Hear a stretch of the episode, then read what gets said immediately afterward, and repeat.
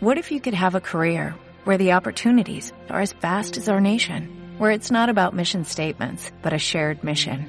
At U.S. Customs and Border Protection, we go beyond to protect more than borders, from ship to shore, air to ground, cities to local communities. CBP agents and officers are keeping people safe. Join U.S. Customs and Border Protection and go beyond for something far greater than yourself. Learn more at cbp.gov/careers.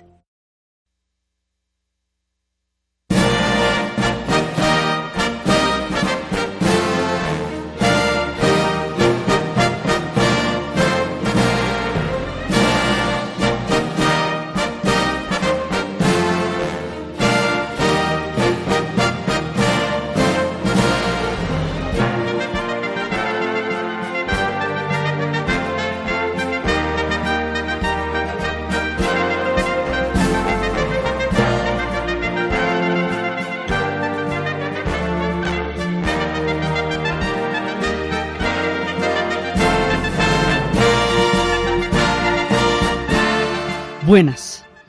Hoy vamos a terminar la historia de Inglaterra. Es el último capítulo, el último programa de una serie que comenzó en febrero, que ha abarcado todo el año 2001, que nos ha llevado por los caminos más intrincados y por los pueblos más complejos, que empezó con los antiguos pueblos celtas y que antes de la llegada de los celtas ya estaban presentes los monumentos inmortales e imponentes de Stonehenge.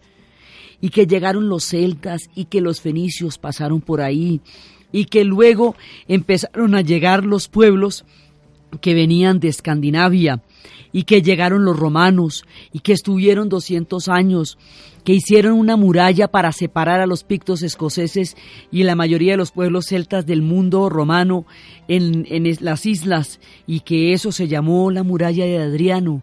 Y luego cuando se van los romanos van a llegar todos los pueblos vikingos y germanos y les van a caer los daneses y les van a caer un montón de pueblos germanos y les van a llegar los sajones y les van a llegar los anglos.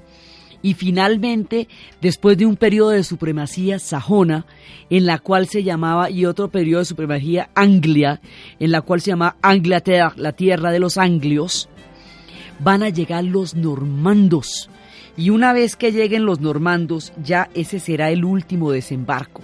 Ya nadie más les va a volver a desembarcar nunca. La última vez que alguien puede contar el cuento de que fue y conquistó esa isla fue en el año de 1066. De ahí para adelante nadie, nadie sin visa llega allá. Entonces, este pueblo con toda esa cantidad de, crisoles, va a crear una cosa completamente diferente que ya no es ni normanda, ni bretona, ni sajona, ni anglia, sino inglesa. De toda esa mezcla usted los coge, los bate y los agita y le sale una cosa que se llaman los ingleses. Y ellos van a formar una identidad absolutamente propia. Y con los ingleses van a asomarse toda la, se van a ir a conformar como nación y se van a encontrar con otras naciones que es que más allá de la muralla de Adriano quedaron los pueblos escoceses, que son los pictos y que son pueblos celtas y escotos, y quedaron los pueblos irlandeses. Y al interior de este mundo está otro pueblo distinto que son los galeses. Esos pueblos son pueblos celtas y esos pueblos virtualmente van a quedar sometidos, después de siglos de luchas, al poder de los ingleses y los ingleses van a hacer muchísimo más y van a extender una dominación gigantesca sobre los demás pueblos, creando nacionalidades oprimidas que están con ellos pero a la vez los detestan. Eso ahí son relaciones de amor y odio. Se odian terriblemente, pero han formado parte de todas las aventuras que estos pueblos han tenido. Fueron los primeros en reconocer que Inglaterra era colonialista porque son los que los tienen al lado.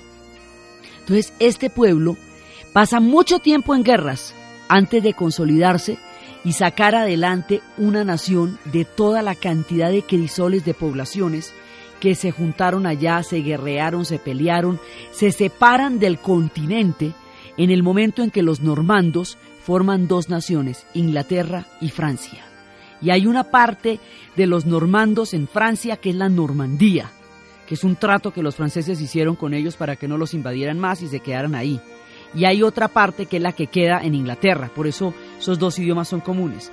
Hay unos bretones que están en Francia, pero la mayoría de los bretones están en Inglaterra. Entonces, como la, mayoría de los bretones, los grupos más grandes de población bretona están en Inglaterra, entonces eh, Francia queda convertida en la pequeña, en Francia se llama una pequeña Bretaña, que es un enclave bretón, pero en Inglaterra como está la mayoría de la población bretona, entonces se llama la Gran Bretaña.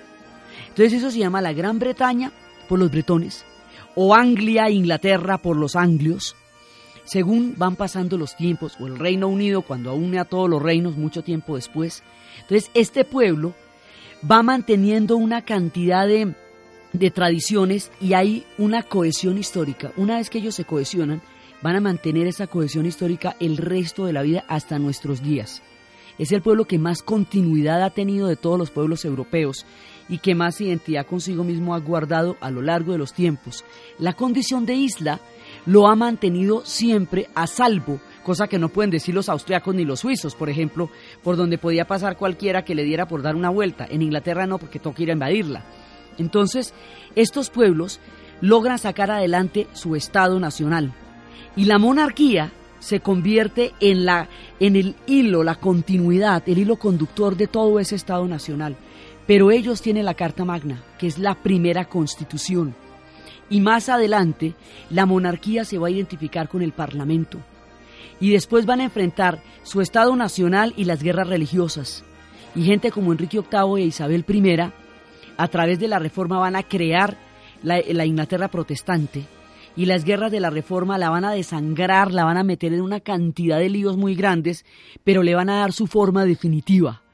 Y las guerras de la reforma van a partir los fuertes nacionalismos escoceses e irlandeses porque unos van a ser protestantes y otros van a ser católicos, tanto en Irlanda como en Escocia. Y ese yunque protestante hace que no se puedan compactar como nacionalidades y que siempre tengan, digamos, esa otra parte que está con los ingleses, que es la parte protestante. Y todas las historias de María Estuardo, la mujer de las tres coronas, y de Isabel, la que le quitó, a través de quitarle la cabeza, las tres coronas al tiempo. Entonces, ellos se van consolidando y van a crear un imperio gigantesco y en al comienzo, en los tiempos en que el imperio español y el imperio portugués eran los dueños de los mares, estos eran los piratas eran los asaltantes de caminos, solamente que en lugar de asaltar las carreteras asaltaban los mares. Entonces, de todas esas épocas de asaltantes de caminos, les quedan sus contactos con el Caribe y con Jamaica, porque allá se fueron a meter, ellos fueron metiendo donde nadie los estaba llamando. Y todos aquellos que no los estaban llamando ahora están metidos en la Gran Bretaña porque ellos le dieron la vuelta al mundo. Entonces, pues el mundo les da la vuelta a ellos también. Entonces, de toda esa herencia eh, de las épocas en que fueron piratas y se metieron por todo el Caribe, tienen las grandes poblaciones de Jamaica y del Caribe en la actual ciudad, en, en su actual país y en su actual capital, que es Londinium, Londres. Ellos van a ser ese gran imperio y los jamaiquinos van a ser parte de eso. Entonces, cada vez que se van para alguna parte, esa parte llega allá. Entonces, ellos que se consolidan como nación y que van a ser los grandes piratas y corsarios, durante el florecimiento del imperio español y el imperio portugués.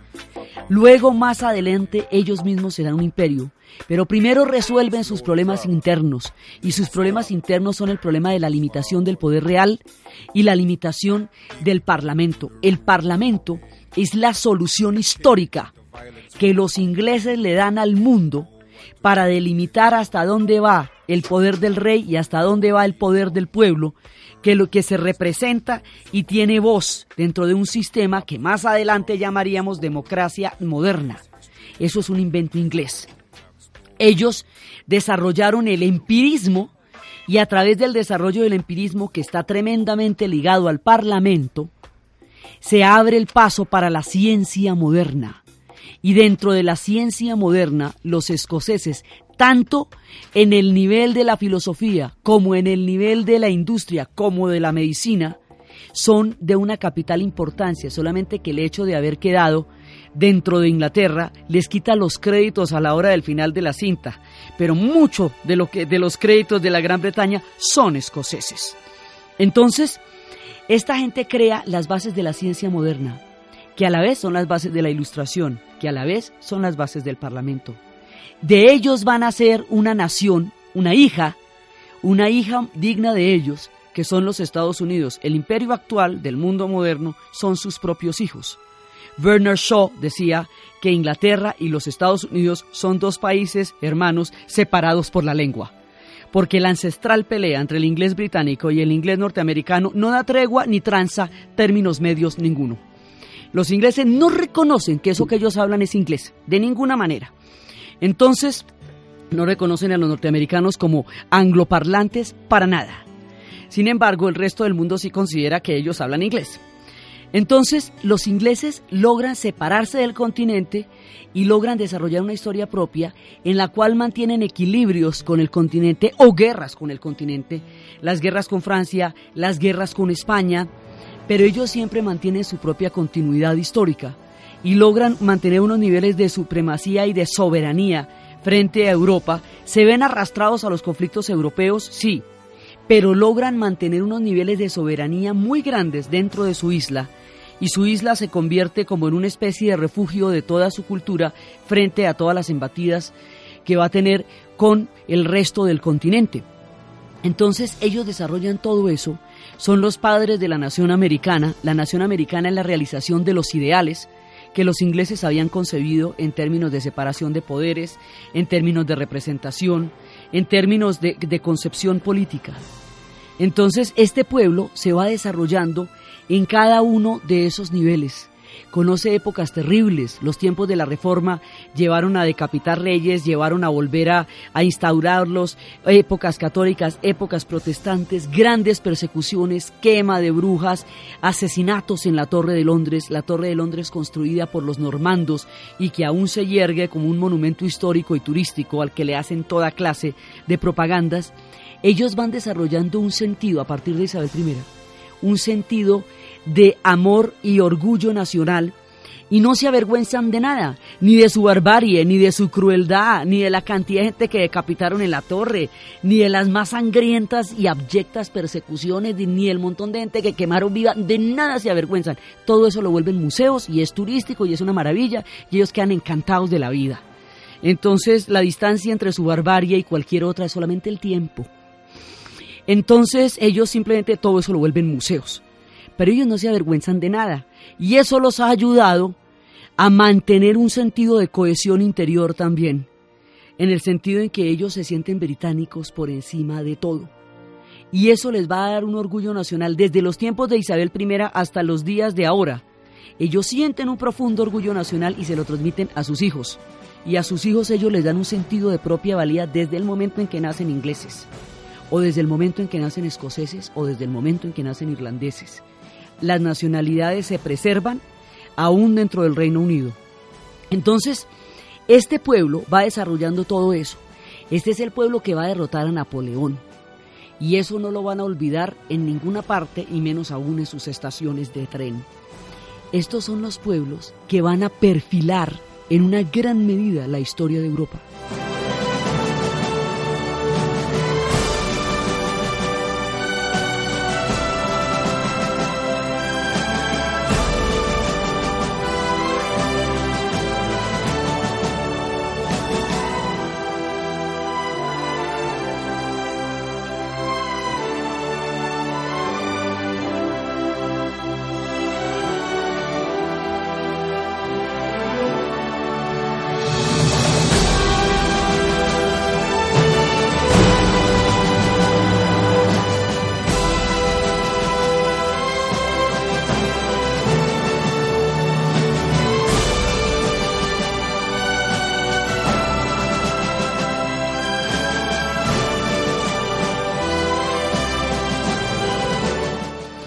Ellos van a crear un perfil muy importante de la historia europea. Van a solucionar su problema con el Parlamento de una manera tal que no haya necesidad de arrasar el país como si le tocó a los franceses. Tuvieron que acabar con una clase social entera para poder llegar a otras formas de gobierno más, más expansivas y más incluyentes. Los ingleses lograron equilibrios que les permitieron asimilar los cambios y mantener las tradiciones a la vez, lo cual es una fórmula muy complicada. Mantienen la monarquía, el rey, pero tienen el Parlamento, tienen la representación del pueblo, la Cámara de los Lores y la Cámara de los Comunes. Entonces, estos equilibrios les permiten una estabilidad interior que cuando el resto de Europa está totalmente convulsionada, ellos ya la tienen clara porque ya pasaron por ahí hacía rato. Entonces, en ese momento, ellos van a derrotar a Napoleón y lo van a tener clarísimo en Waterloo Station, que es una cosa absolutamente gigantesca, tan grande como ellos se imaginan la batalla, y allá tienen el bastión de Wellington y de haber derrotado ellos a Napoleón. Entonces, cuando ya tienen todas estas cosas claras, se vuelven imperio y desarrollan, ellos van a desarrollar la revolución industrial y van a desarrollar el colonialismo grandísimo.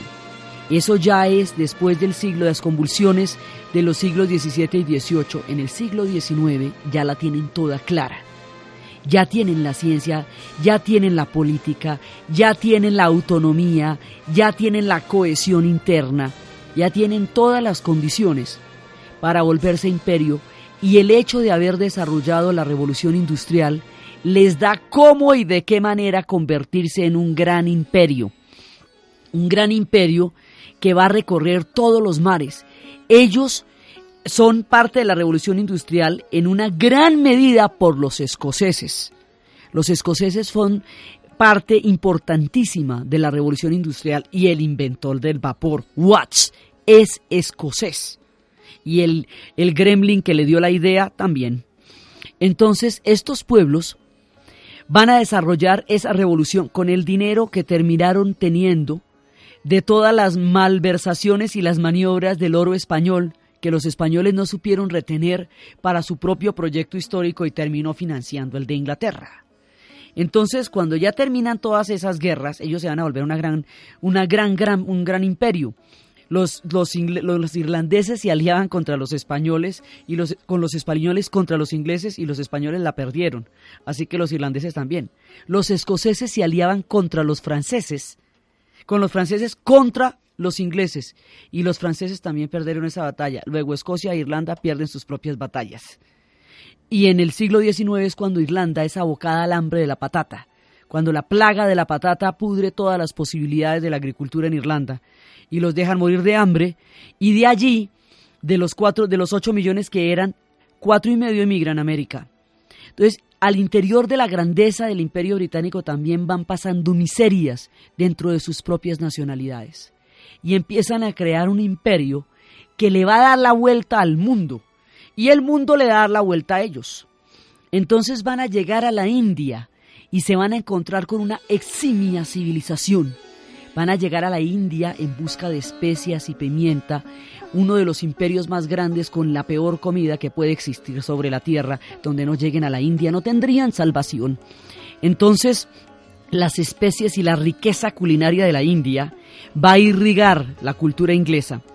Allí van a permanecer 200 años y van a desarrollar un nivel de extraño y sometedor respeto por los hindúes, porque reconocen en ellos una gran civilización, pero a la vez consideran que la civilización está representada única y exclusivamente por Inglaterra.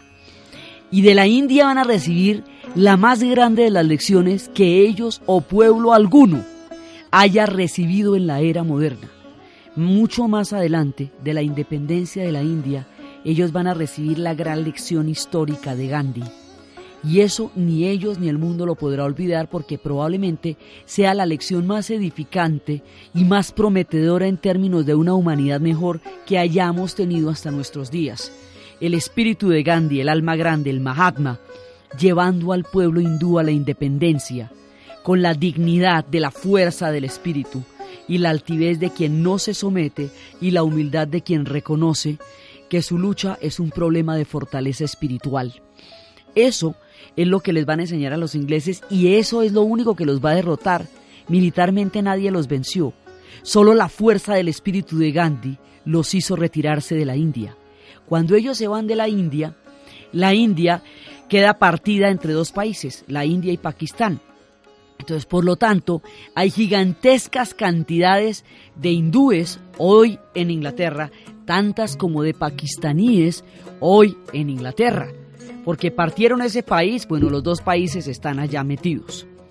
Crearon en otra isla una prisión, una prisión tenebrosa para los rebeldes irlandeses que estaban en permanente pugna con ellos, y esa isla prisión, Nueva Gales del Sur, hoy es Australia. Y entonces muchos australianos viven en Inglaterra porque allá se fueron a meter Australia, las, a las Islas Sandwich, a Nueva Zelanda. Los caledonios, que eran los escoceses como los romanos lo llamaran, fundaron la Nueva Caledonia. Fundaron allá, también está la Nueva Zelanda y las Islas Chatham y una gran cantidad de presencia de ellos en el Pacífico y de todas esas poblaciones hay gente en Inglaterra han ido, digamos, a medida que se van metiendo con los demás pueblos, van recogiendo migraciones de los demás pueblos y van creando una composición interior muy diversa dentro de su propio desarrollo como pueblo. Entonces, van llegando a todas partes del mundo. Van a llegar, van a tener una influencia muy poderosa en Argentina van a tener, bueno, tuvieron toda la América del Norte hasta la independencia, una buena parte del Canadá. Después, cuando empieza toda la expansión del siglo XIX, van a llegar al África y querían hacer una África inglesa desde el Cabo hasta el Cairo y casi que lo logran. Llegaron fue solamente una manchita en Tanzania impedía que todo lo que fue Egipto hubiera sido protectorado británico, tanto como lo que ha sido Sudáfrica también. Entonces tiene una gran cantidad de árabes allá en su tierra porque se metieron con todos los árabes y desarrollaron un protectorado en la tierra llamada Palestina. Hicieron una doble promesa. A la comunidad judía le dijeron que la tierra llamada Palestina existiría el Estado de Israel. Y a la comunidad árabe, cuando cayó el imperio otomano, le dijeron que en la tierra llamada Palestina existiría un Estado árabe y unos y otros creyeron en la, en la, doble promesa y unos y otros reclamaron las tierras que a ambos prometió Gran Bretaña y unos y otros viven en grandes comunidades en Inglaterra. Existe una importante comunidad de judíos ortodoxos en Inglaterra como una muy importante comunidad árabe en Inglaterra. Árabe que viene de Palestina, que viene de Egipto, que viene de todos esos pueblos de donde ellos fueron protectorados. También existe una gran comunidad de africanos y de surafricanos, porque ellos estuvieron por allá. Entonces la gente de Kenia va a ir allá, porque ellos fueron también parte, Kenia fue parte de su imperio. Y todos estos van llegando a sus costas. El paso de los británicos por el mundo entero va sembrando también una cantidad de conflictos, como los conflictos de Sudáfrica, como los conflictos de Irlanda, como los conflictos del Medio Oriente, una gran cantidad de problemas que se van generando también como resultado del colonialismo. Ellos estuvieron en China mucho tiempo. Hay grandes comunidades chinas y orientales, muchas comunidades asiáticas en este momento en Inglaterra. Entonces todos esos pueblos a donde ellos fueron, y allá no lo estaban llamando, se metieron como imperio. Todos esos pueblos que fueron también empobrecidos por el colonialismo, hoy son los pueblos que llamamos emigrantes, que son grandes asentamientos de otras culturas de la tierra que hoy viven en Londres. Londres, por eso, es una ciudad tan absolutamente cosmopolita que hay población hindú, pakistaní, árabe, hay población asiática, china, birmana, hay restaurantes birmanos y cantidades de población, hay población africana de todas partes de África de todo lado hay población jamaiquina, es todo un barrio en Brixton. Toda esta gente va creando un crisol que es también Inglaterra. Ya hay varias generaciones de todas estas migraciones, luego ya algunos de ellos son ciudadanos británicos. Entonces es la responsabilidad histórica que le cabe a la Gran Bretaña por su condición de imperio durante tanto tiempo y porque la condición de los pueblos imperiales como Francia, como Inglaterra, es que como ellos enriquecieron a costa de las colonias, entonces las colonias se empobrecieron y ellos se enriquecieron. Conclusión, los polos de desarrollo quedan donde se generaron los grandes imperios y los pueblos que fueron colonizados se hicieron paupérrimos, luego todos se van para allá porque Precisamente allá es donde se dan los polos de bienestar y de desarrollo que los pueblos que fueron colonizados no tuvieron y no tienen porque sus oportunidades históricas les fueron arrebatadas por la misma estructura de este orden colonial. Entonces, todas las migraciones, los controles que tienen ahorita de migración, la xenofobia, todo eso son los resultados y las consecuencias de su, del hecho de haber sido imperio por tanto tiempo y en tantos lugares del mundo a la vez. Eso es la reversa de lo mismo que ellos hicieron. Luego viene en el siglo XX ellos se meten sin haberlo querido en las dos guerras mundiales porque Inglaterra no puede abstraerse de los conflictos europeos porque sigue siendo una parte importantísima de Europa. Lo que pasa es que en los dos conflictos y particularmente en la Segunda Guerra Mundial, Inglaterra tiene un nivel de cohesión interna que otros países no tienen. En Inglaterra todo el mundo está de acuerdo en que esa guerra hay que pelearla todos juntos, lo que no pasa en Francia, lo que no pasa en Austria, lo que no pasa en Hungría, en muchos otros pueblos que fueron invadidos donde había población que se identificaba o colaboraba o de alguna, eh, o de alguna manera entraba en contacto con, con la política alemana. Los ingleses estaban todos de acuerdo que nadie los iba a invadir y que otra vez los hermanos tampoco.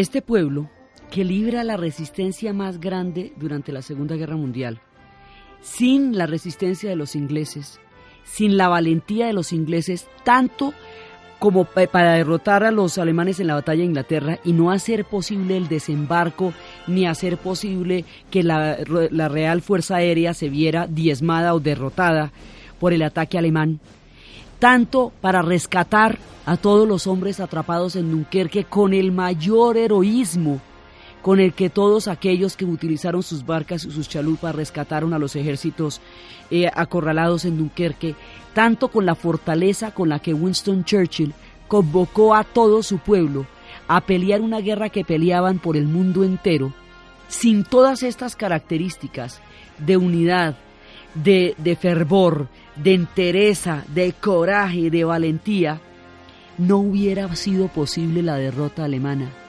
Porque si Inglaterra hubiera caído, ya nadie habría podido resistir el avance incontenible del Tercer Reich y para cuando los Estados Unidos entraran en la guerra, fuere cual fuera el motivo, ya la, la situación estaría totalmente controlada por los alemanes.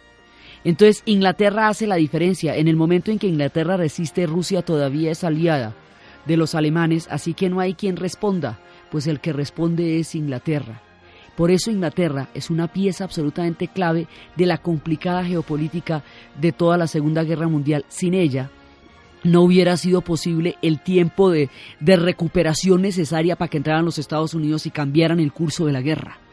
Entonces ellos en esa época van a librar su prueba más dura y van a salir heroicos de la prueba más dura que les ha puesto la historia, que fue la Segunda Guerra Mundial.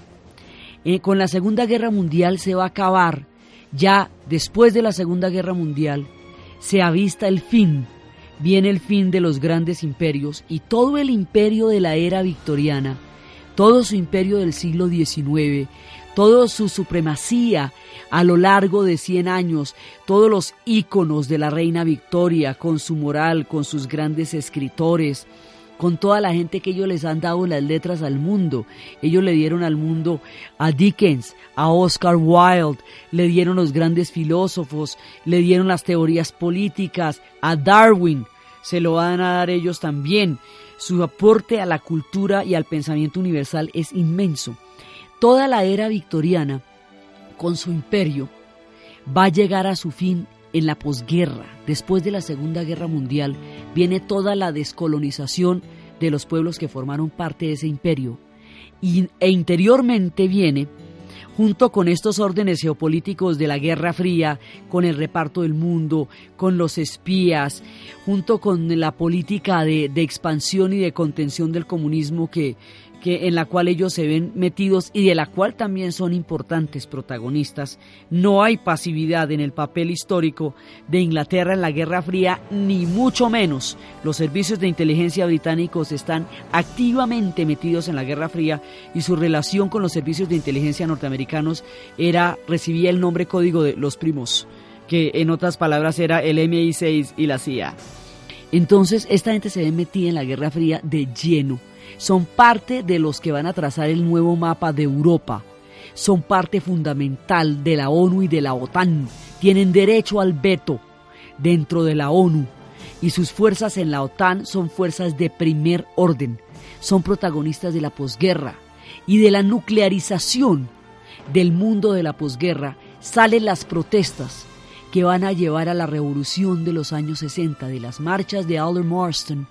Salen los grupos que van a buscar una nueva forma de hacer política, que van a plantear un idealismo, que van a querer un mundo solidario y fraterno, que van a luchar contra los terribles tabúes sexuales de la era victoriana y de la época tan supremamente estricta de los puritanos, y con la publicación masiva y el levantamiento de la prohibición del libro del amante de Lady Shutterley de D.H. Lawrence, llega la época de la revolución sexual llega la época de la psicodelia, del underground inglés, del hipismo en Inglaterra, llega la época de la cultura pop, llegan los Beatles y los Rolling Stones, llega toda la formación de una beta importantísima en el mundo de la música contemporánea que es el rock y el pop, que tiene en Inglaterra uno de sus más fuertes representantes y bastiones.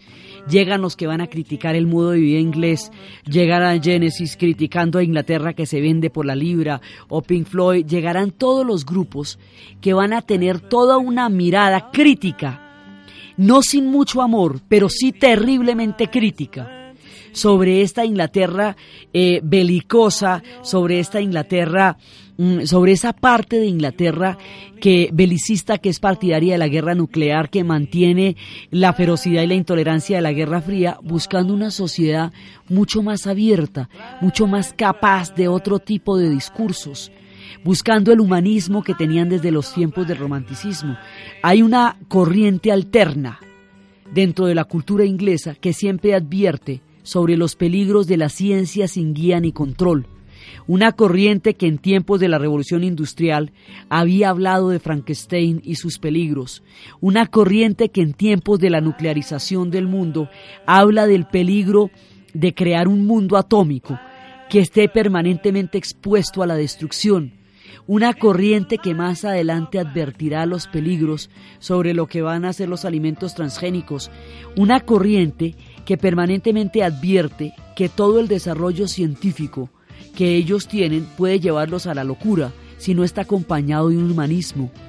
Estos pueblos que van a desarrollar la medicina desde los tiempos escabrosos de los profanadores de tumbas en Edimburgo, cuando sacaban los cadáveres a escondidas de las tumbas para desarrollar la medicina, y desde los tiempos terribles de la peste que había asolado poblaciones enteras, estos pueblos tienen ahí el virus de la tienen toda la posibilidad del desarrollo tecnológico y han creado muchas revoluciones tecnológicas y tienen también los monstruos resultados de sus revoluciones tecnológicas.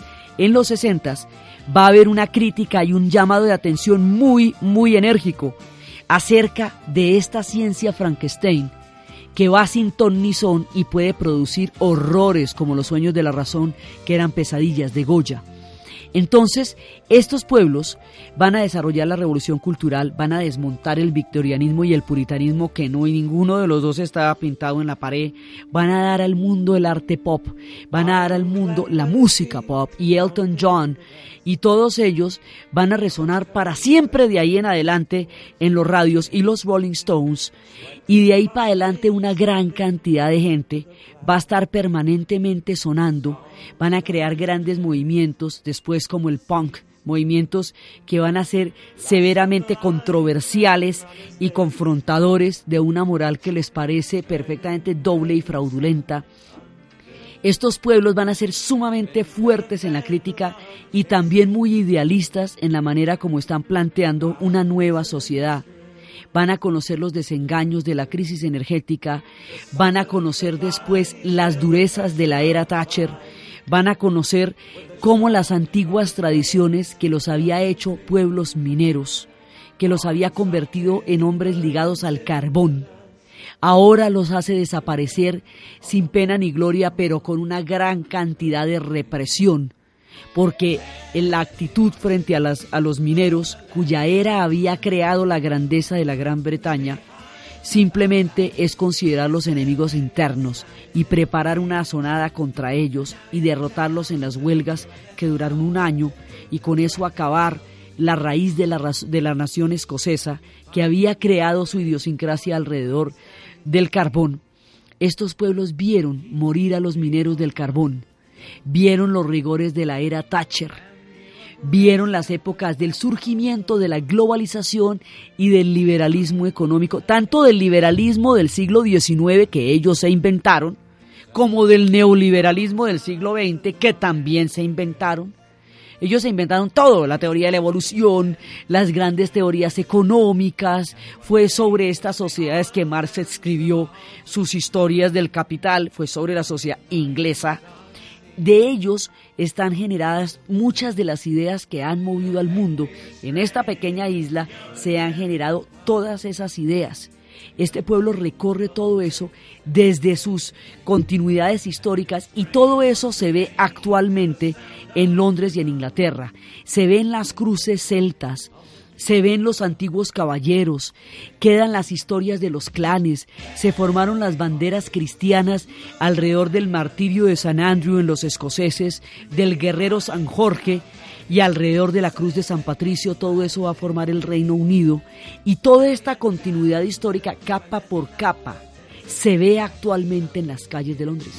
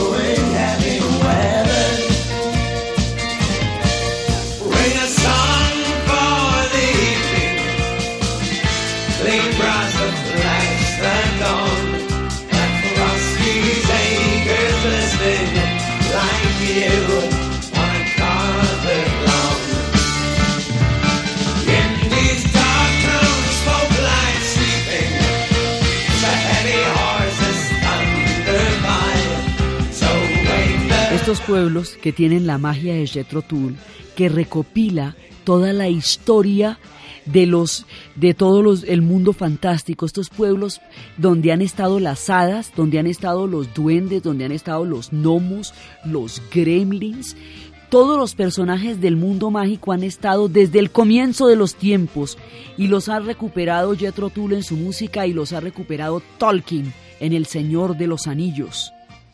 Estos pueblos que tienen una mitología y un sentido de la magia profundo y presente, que tienen esos cultos del rey Arturo y las grandes princesas, y que por esos cultos del rey Arturo y las grandes princesas lamentan como si fuera la mismísima Ginebra, quien moría en los brazos de Arturo la muerte de la princesa Diana porque para ellos es una heroína trágica, venida de los bosques y de los castillos, en tiempos en que los caballeros se disputaban los territorios. Ellos toda esa historia la suman y cada parte de su presente es una suma de su pasado.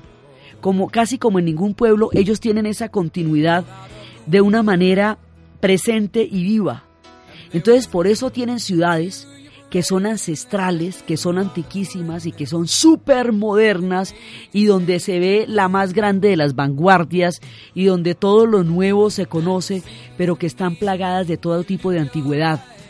Estas antiguas ciudades que se ven donde están todos los, los el mundo romano que se ve en Bath. Todas las especies de floras que hicieron en una gigantesca expedición botánica por el mundo y que la llevaron hacer una, un culto a los jardines y hay especies de toda la tierra sembradas en Inglaterra, dándole un, un culto impresionante a la jardinería, que es uno de sus mayores orgullos y de los cuales Bath se precia siempre de ganar el primer premio cada año. Allá está todo a la vez. Está el río de Avon y está la tierra de Shakespeare, el hombre que entendió la esencia de las pasiones humanas el hombre que comprendió lo más importante del corazón humano. Están las sufragistas y el voto de la mujer y el aporte, tanto el aporte tan importante que ellos han hecho a la historia de la liberación de la mujer, como todas las persecuciones que se hicieron contra las mujeres en tiempos de las cacerías de brujas, pasan en el mismo lugar. Ellos dan los remedios y las soluciones y las crueldades y las liberaciones los mismos. Entonces, este pueblo va resumiendo todas estas tradiciones y a la vez es el pueblo de los punk y de la anarquía en el Reino Unido de los Sex Pistols que revuelca todas las estructuras de cortesías y de formalidades y a la vez son los pueblos que van a conocer los grandes rigores de la era Thatcher, que van a enfrentar las guerras de las Balbinas, que van a enfrentar todos esos nuevos retos de una nueva era. Todo este pueblo va a ser el que va generando todo este tipo de, situaciones, las revoluciones culturales, eh, los grandes poetas, siempre sus grandes poetas, tanto los irlandeses como Yeats, como los grandes poetas como Oscar Wilde, sus grandes escritores, sus, sus grandes pensadores como Bernard Shaw, como Bertrand Russell, sus grandes actrices, como, como Glenda Jackson y sus grandes actores como Sir Lawrence Olivia, su gran aporte al cine, como todo ese ancestral cine inglés que va desde Sir Lawrence Olivia y Anthony Hopkins, pasando por James Bond, siempre inmortal y siempre una parte fundamental de lo que se identifica con la Gran Bretaña en el mundo entero, uno de sus, de sus grandes íconos. Este pueblo va desarrollando todo este tipo de cosas a la vez y todas están presentes. Las piedras ancestrales de los celtas están en los campos todavía erguidas con el paso de los milenios y están las cruces celtas y están los grandes almacenes de discos y están las grandes migraciones de la tierra y las últimas exposiciones y lo más moderno, por eso son un corazón de imperio, porque ellos generaron un imperio. Ellos son parte de, de todo lo que de todo lo que están haciendo estos pueblos que suman todas estas tradiciones, lo moderno y lo actual, lo diverso, lo heterogéneo, lo ancestral y lo tradicional al mismo tiempo, ahora enfrentan grandes retos. Sus grandes retos, la Unión Europea. La Unión Europea, antes de que se reunificara Alemania, no era todavía una cosa, un proyecto serio y en forma. Después de la reunificación alemana, y ya con el Tratado de Maastricht, la Unión Europea es una realidad frente a la Unión Europea los ingleses tienen que saber qué van a hacer porque eso les quita muchísima soberanía, porque la libra, si cae la libra frente al euro, a ellos les da un soponcio impresionante, porque la libra es su mismísima identidad y es más cara que el dólar y eso a ellos les fascina. Entonces tienen que enfrentar el reto económico del euro, tienen que enfrentar el hecho de que la, la composición de regiones de la Unión Europea le dé chances a Escocia, que no había vuelto a tener desde Robert Bruce. y William Wallace tienen que enfrentar el fin de la era Thatcher y, la era conservadora y, y, el tiempo que sale de Major nos lleva a los tiempos de Tony Blair. Tony Blair sube sobre las autonomías. El Partido Laborista se reencaucha después de años de crisis y el Partido Conservador ya se agota en propuestas. Y eso le va a dar el paso a Tony Blair. Tony Blair sube con las autonomías hereda de John Major lo que ningún otro gobernante antes del John Major había hecho jamás en Inglaterra, la paz en Irlanda. El proceso de paz en Irlanda se hace en tiempos de John Major y él es el que lo preside y eso no nos puede olvidar porque ese cuento nunca antes lo habían echado y al, muy por el contrario, Margaret Thatcher había hecho que el problema de Irlanda se volviera insoluble. Entonces, después de la, de la era Thatcher, que termina socavando por su propia terquedad su propio partido la derrota, sube Major y después de Major retorna el laborismo y en este momento es Tony Blair sobre las autonomías y sobre los nuevos parlamentos. Ahora Escocia tiene parlamento. Tienen parlamentos separados Escocia, Gales e Irlanda. La nueva composición de la Unión Europea les da posibilidades regionales que no habían tenido dentro de las estructuras nacionales bajo la Gran Bretaña. ¿Cómo manejar eso? Ese es uno de los grandes retos cómo manejar sus migraciones, la cantidad, los millones de personas que están llegando al año a buscar las oportunidades en la Gran Bretaña, que son la consecuencia del imperio que ellos fueran. Ya no están aislados, existe el túnel del Canal de la Mancha y ese túnel, el día que el túnel eh, terminó la pared que dividía Inglaterra con Francia, los titulares de los periódicos ingleses son huele a ajo ahora huele a ajo en el túnel y por ahí hay un campo de, refugiados que se, en miles se pasan diariamente a Inglaterra y esa es una disputa con Francia que tienen muy grande. ¿Cómo van a manejar sus migraciones, sus brotes de violencia, sus, eh, sus xenofobias, sus ataques de hooligans o supremacía blanca? ¿Cómo van a manejar todo eso? Estos pueblos que han dado herencias deportivas tan importantes como el fútbol al mundo y el golf que dieron los escoceses. Ellos dan el fútbol, el golf y también los hooligans. Todo eso los producen los mismos. Entonces, ¿cómo van a manejar esas tensiones eh, étnicas y nacionales? ¿Cómo van a manejar la autonomía frente a la Unión Europea en términos de la moneda y en términos de las posibilidades regionales que Escocia e Irlanda derivan de este nuevo orden social? ¿Cómo van a manejar el Frankenstein de la ciencia? Una y otra vez se les ha advertido que la ciencia cuando no tiene la guía de la razón puede volverse monstruosa. Una y otra vez la revolución industrial les llevó las contaminaciones más terribles, la era atómica les llevó los cataclismos más grandes y ahora el desarrollo de la ciencia los pone de frente al reto de la clonación al reto de la manipulación genética, al reto de los alimentos transgénicos. Para lograr altísimos niveles de productividad, inyectaron de tal manera la agricultura que la comida no tiene ningún sabor, como una permanente y eterna gripa. Nada sabe a nada. Y ahora los alimentos más chic, más costosos y más in son los alimentos orgánicos y naturales, es decir, los que nos comemos aquí. Eso que se comen aquí todos los días, allá es absolutamente exclusivo porque no está manipulado, inyectado, traspasado. Ese Frankenstein de la ciencia los hizo ponerse a experimentar con comida animal a, animales que son herbívoros. La vaca tiene cuatro estómagos para poder procesar las praderas. Cuando se le dieron alimentos de origen animal a las vacas, se creó un caos en su metabolismo que produjo las vacas locas. Y eso trae grandes enfermedades. Entonces, ese Frankenstein que tienen con la ciencia, con frecuencia se voltea en su contra. Ese es otro reto. ¿Qué van a hacer ellos y qué va a hacer la humanidad con los Frankensteins de la ciencia que tienen ellos, hasta dónde va la ética y hasta dónde va el límite de la posibilidad de la ciencia. Entonces, todas estas cosas son los ingleses. Son escoceses, son galeses, son irlandeses, son británicos. Son científicos, son Frankenstein, son humanistas, son románticos, son poetas, son escritores, son crueles, son fantásticos, son eh, educadísimos. Todo eso son a la vez. Y este pueblo, que nos ha dado tanta diversidad en su condición de isla, termina nuestra narración en este momento. Aquí terminamos las cruces celtas y las historias de San Andrews y de San George y de las princesas de Guinevere y nos vamos para otra isla al otro lado del mundo, otra isla que ha conocido esplendores y miserias, Otra isla que ha conocido invasiones y ha sido invadida y ha, ha esparcido por el mundo sus historias. Otra isla que también ha sido un ejemplo de coraje, tanto de crueldad, de tradición, tanto de como de progreso, de tantas mezclas como las que hemos visto, mucho más lejana a nuestra realidad, pero muy presente en el mundo en el que vivimos.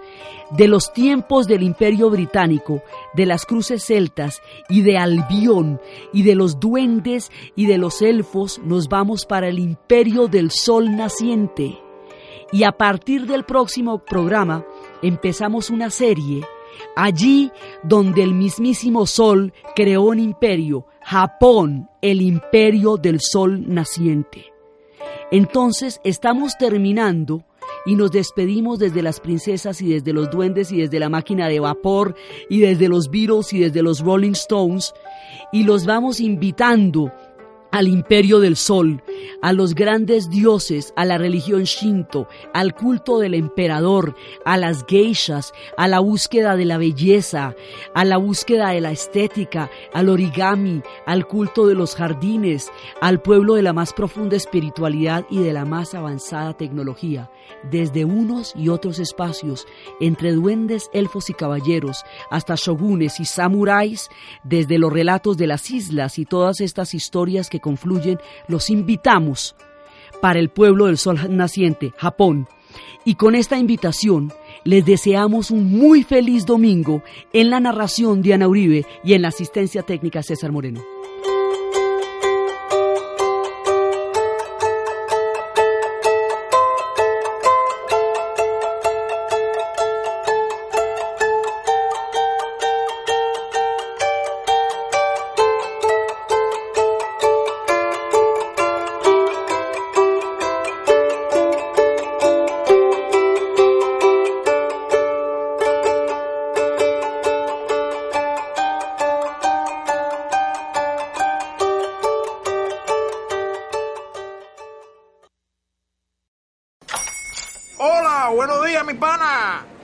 Buenos días, bienvenido a Sherwin Williams.